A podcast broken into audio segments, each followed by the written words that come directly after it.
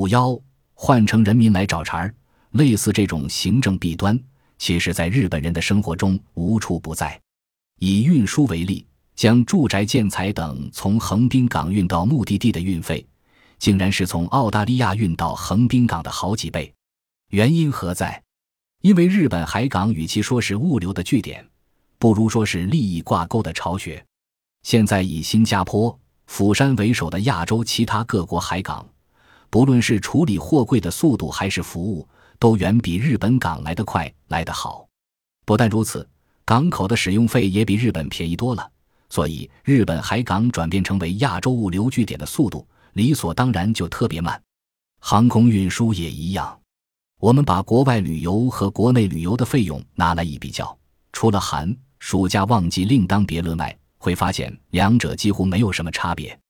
而到国外旅行，不但飞行距离较长，玩的天数也较长。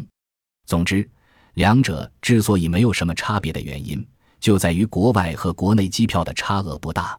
国土交通省非常现实，他们只想保护日本航空公司的利益。并未替乘客的权益着想，水产业和农业一样凄惨。日本政府同样以补助金的方式解决水产业的问题。现在，在全日本被指定的渔港有二九二四座，这些渔港的养殖量虽然增加了，可是渔获量却逐年减少，大半的渔港都已经不具备渔港的机能了。事实上，由于在中国养殖的鱼大幅降低了卸货价。渔夫们必须把产自日本的鱼品牌化，才能借市场细分混口饭吃。例如，产自大分县佐贺关的青花鱼叫关青花，竹夹鱼叫关竹夹。所以，就算把渔港废除或通过合并把数量减少到十五，对日本的渔业也不会造成影响。但是，为了渔业权和港湾工程，这些渔港还是要继续撑下去。尤其是港湾工程，只要是渔港。国家都有定期预算，直接让港湾建设业者受益。因此，业者为了能够永远拥有这种特权，便四下进行游说。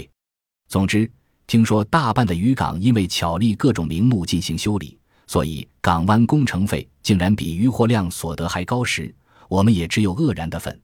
不仅如此，农林水产省及各都道府县还认定海河渔港是渔业关联产业的一环。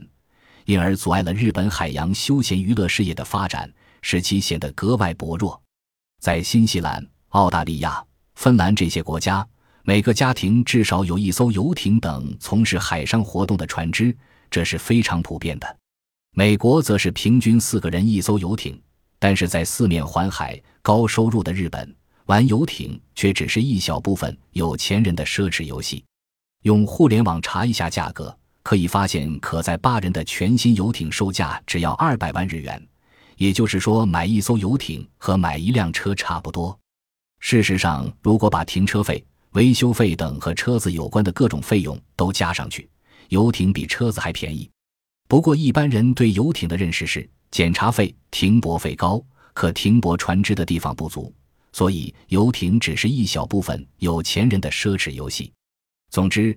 这种不切实际的制度，让在其他国家眼中属高收入的日本人生活过得非常贫乏。我个人认为，这些制度其实只是在保障少数的利益团体及制定这些制度的行政机关。如果真的讲究行政效率，只要留下有幺幺零的公务员就够了。就因为这一点做起来有困难，公务员就强行要求全体国民接受毫无效率的认证制度，好让自己的工作正当化。今天的日本没有可以开除公务员的法律，但是养这些公务员不但浪费全民所缴的税，还让全民蒙受不利。